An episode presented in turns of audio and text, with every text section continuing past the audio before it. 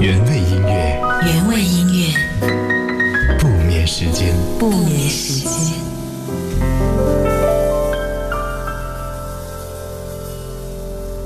原味音乐，不眠时间，每晚十点是猪猪陪伴你。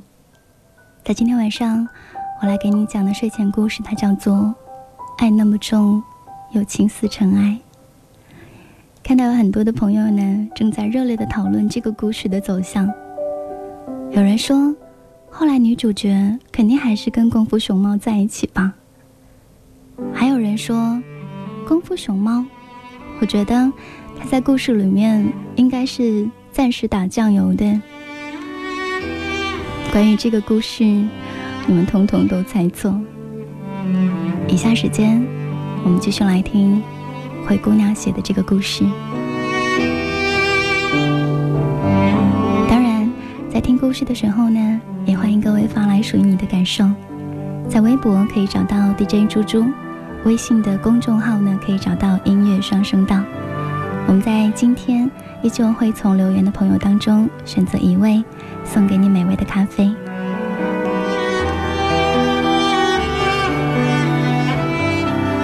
故事的后来。我回到自己的城市，开始了一份新工作。公司业务很繁忙。池宇打来电话的时候，我大多数都在酒桌上。我有点喝多了，大着舌头跟人家谈各种业务。如此几次，就渐渐少了联络。我一直在想，池宇跟七哥应该很幸福的生活在一起吧。直到去年，妹妹过暑假很无聊，让我带他出去玩。我忽然就想到了那个滑翔伞基地，又想着很久没有见到池宇两口子，索性直接跑到那边，想要给他们一个巨大的惊喜。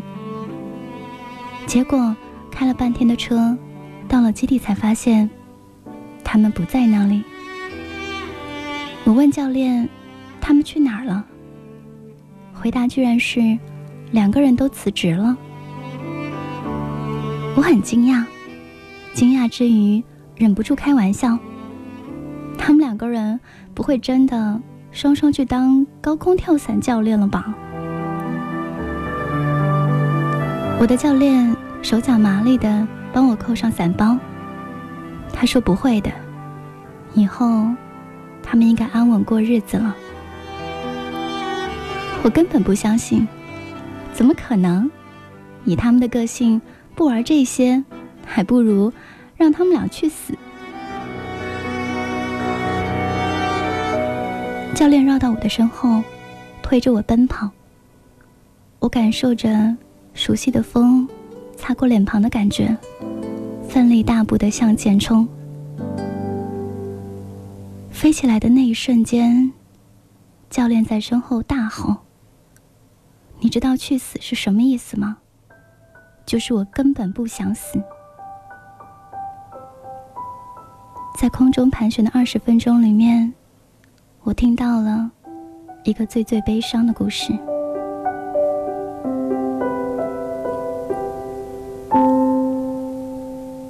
教练告诉我，在池宇和七哥结婚后的第二年，在一次常规飞行当中出了安全事故。那个下午，本来一切都是正常的。然而，就在池宇独自起飞的时候，突然间，一股极少见到的超强气流席卷而上，这是相当危险的突发状况。七哥离得远，跑过来已经赶不及了。池宇体重很轻，随着已经散开的伞翼腾空而起。一向冷静的他终于慌乱。发出惊声尖叫，所有的人都被那个场景给吓呆了。谁都没有想到，那个时候，胖子忽然就在旁边冲了出来。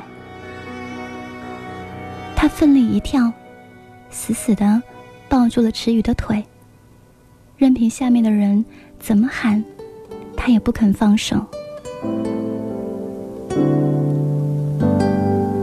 气流当中的伞翼因为胖子的出现而大大增加了负重，慢慢的恢复了正常。加上池宇努力的平静他的情绪，操作手法又比较熟练，终于恢复了飞行的姿态，逐渐的降低了飞行的高度。可是胖子没有撑到最后一刻，在离地面的高度还有差不多五十米的地方，他的手松开，失去了全部的力气，他就这样从空中掉了下来。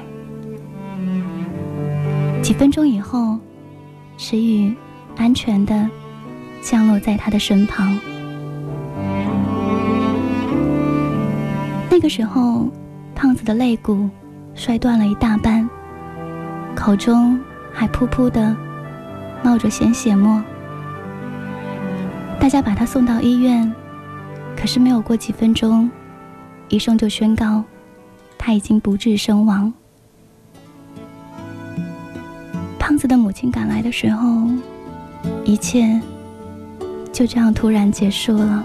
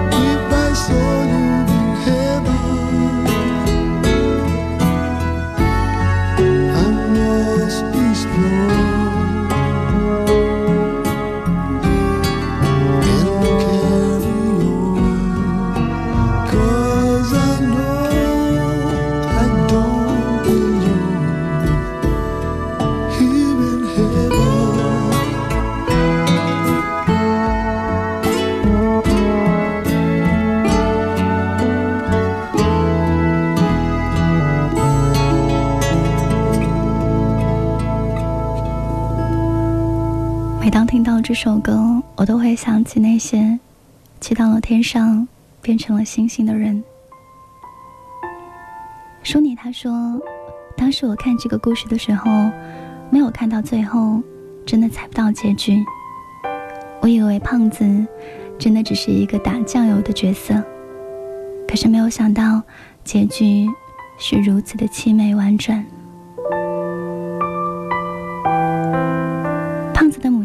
的时候，一切都已经结束了。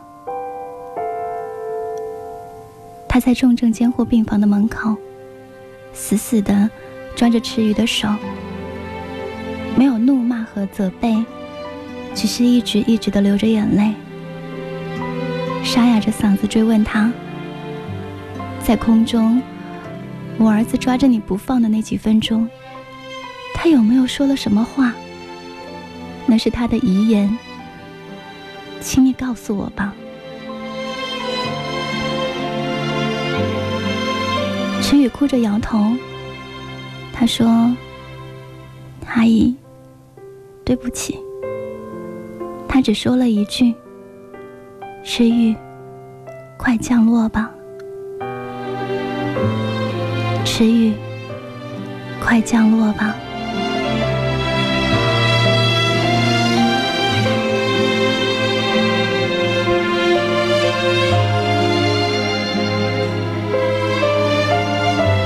这个悲伤的故事，我和教练落在沙滩上的时候，我整个人都呈大字形的倒在沙滩上。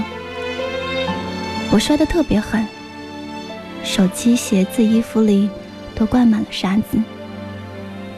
我不想要抬头，埋在地里，就像一只鸵鸟一样，呜呜的哭起来。眼泪和沙子在脸上。汇成了泥石流。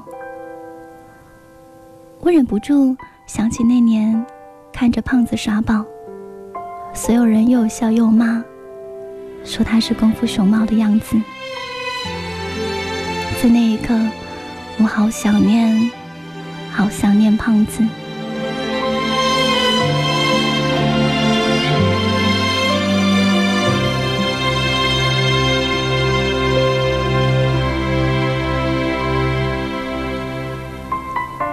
再见到池宇，他在一家公司做着安稳的文职工作，每天朝九晚五的上下班。最重要的是，她怀孕了。我拥抱了她，看她气色还好，放下一半的心。我问她：“现在你生活的还习惯吗？”她微笑。以前以为自己会不习惯，结果。真这么一天天安稳的尝试着过，感觉居然也不错。我担心她怀孕的时候情绪不稳定，没有敢提起胖子这个人。直到一顿饭吃完买了单，我们两个坐在餐厅的落地窗，等七哥来接她。池宇没头没脑的就开了口，那时候。头上的气流，像要把我扯上去。其实，那是我期待很久的一种感觉，好像下一秒我就自由了，无拘无束了，不用再听我妈妈的唠叨，不用再过枯燥的日子，可以一直飞，一直飞。可真到了那个时候，我忽然发现，自己原来没有想象中那么的期待，那么的勇敢。我居然害怕了。我不想死，不想离开。我还没有孝顺我的妈妈，我还没有生个小孩陪她长大。我还想要跟七哥白头偕老。然后那一刻，胖子抓住了我。他真的好沉。要是以前，我一定会狠狠的笑话他。可是那个时候，我多么的依赖那份沉重啊！他死死的抓住我的脚，我们终于开始慢慢的下落，我的心也在一点一点的平静下来。然后离地面越来越近，越来越近。我对他喊：“胖子，我们就快要到了。”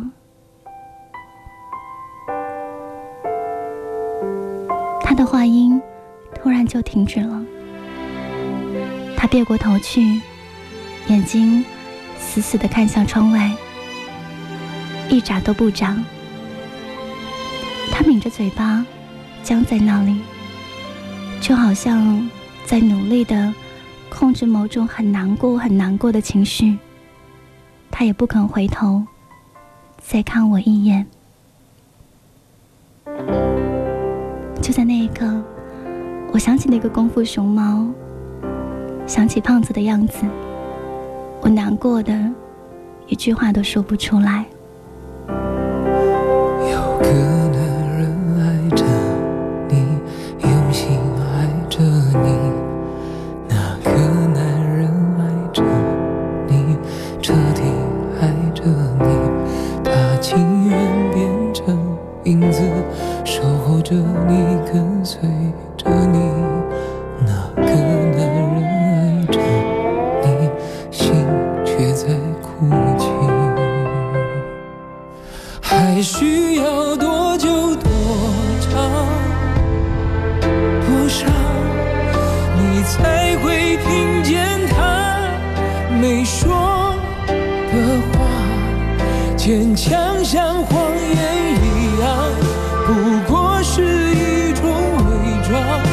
只希望有个机会能被你爱上。哦，还需要。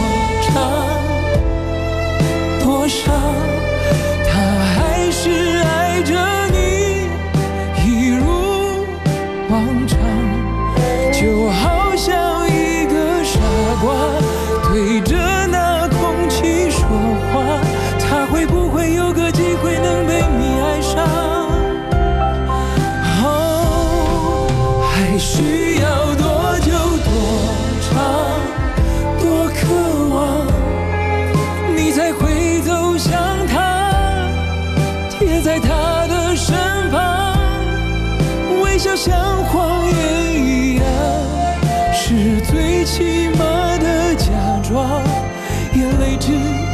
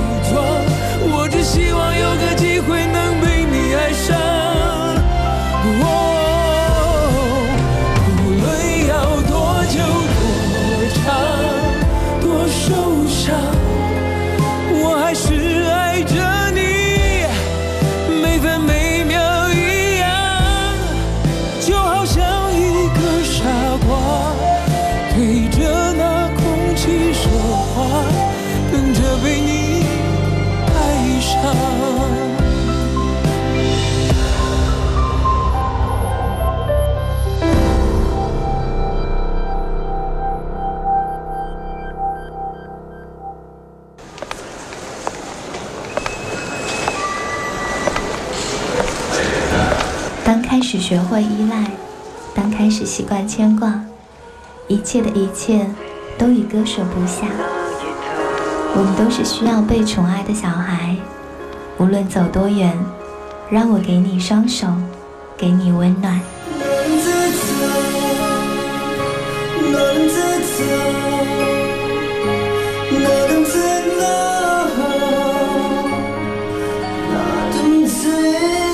原味音乐不眠时间，烟花盛开，朵朵不败。二十二点五十二分。欢迎继续来守候今晚的原味音乐不眠时间，我是猪猪，今天正在给你讲睡前故事，爱那么重，又情似尘埃。深夜里回忆说，有时候很害怕这样的故事，害怕什么时候灾难就发生在自己的周围。愿所有人都有好运气，愿所有人都能逢凶化吉。破晓以后说，他对他的爱非常非常的重，可能是生命太过渺小了吧。这会儿，我们来讲这个故事的大结局。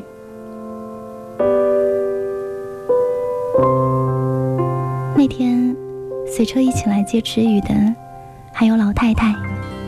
七哥扶着池鱼走在前面，老太太凑到我的耳边。喜滋滋地说：“哎总算踏实过日子了，我死都瞑目了。”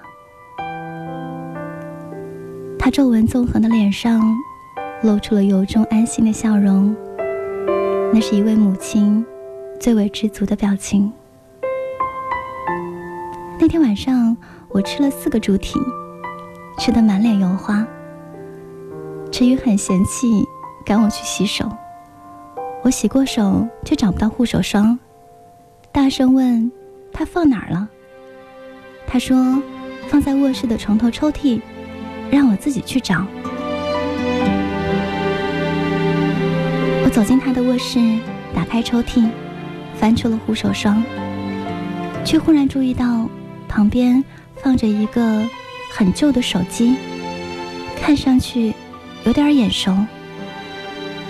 我多看了几眼，猛然想起，这不是胖子当年在空中天天举着拍照的手机吗？我忍不住拿起来，随手划了两下。手机没有密码，打开就是相册。相册里面没有任何一张风景照，通通都是胖子与池鱼在空中的合影。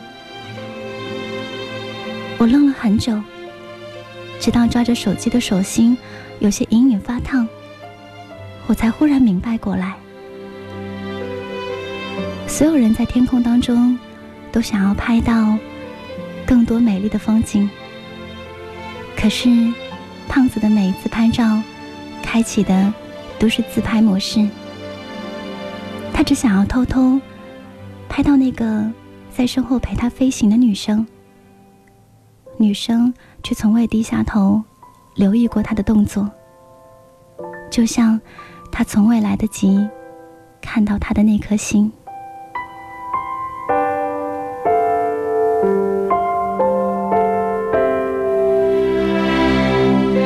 我们第一次见面的时候开的那个玩笑，他并没有说错。子的确是一只功夫熊猫，只是这一生。他只使出了唯一的一个必杀一招，救回了一个最想要拯救的人。爱那么沉重，又轻似尘埃，最后都化成了这句话。我仿佛又听到胖子喃喃地说：“石雨啊，快降落吧。”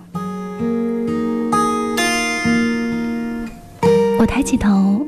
透过卧室的门看出去，池宇坐在沙发里，笑着，靠着七哥的肩膀，轻轻抚摸着自己高高凸起的肚子。老太太在一旁帮他们削着水果，温暖的灯光洒在他们的身上，拢出了柔和的晕影。我想，这应该是胖子最最希望看到的画面吧。我们曾在高高的天空中被风吹乱了头发，却找不到回程的轨道。然而，总会有那么一个人，他甘心成为那个沉重而又死板的负担，带你下坠，带你回归。如鸿鹄化为燕雀，收起翩然意，落足凡世间。从此后，学会做一个安心的傻瓜。到底什么是幸福啊，我亲爱的小海？你爱的人飞越天涯，爱你的人等你回家。是永恒的旋律，欢笑泪珠飘落的过程，爱曾经是我，也是你，我将春天付给了你，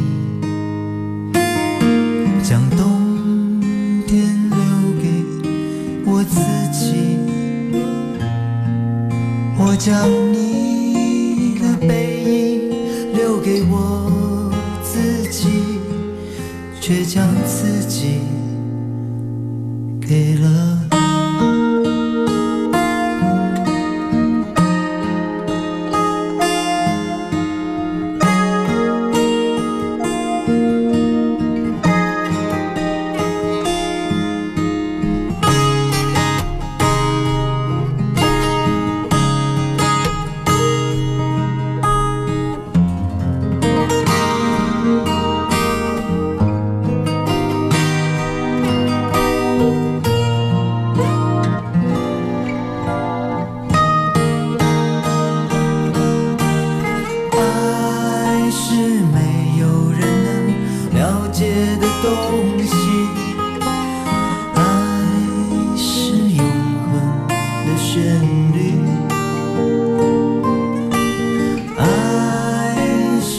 笑泪珠飘落的过程，爱曾经是我，也是你。这是今天晚上来给你听的最后一首作品，钮承泽的版本《爱的箴言》。今晚的美味咖啡呢，要送给凹凸鱼小怪。最后的 ending 想要跟你说，希望你遇见一些美好的事物，或者美好的人，从此暗中有光，心中有温暖。希望你有锦绣的前程，生活有信心。不管你去到哪里，愿你一路平安。晚安，亲爱的小孩，做个好梦。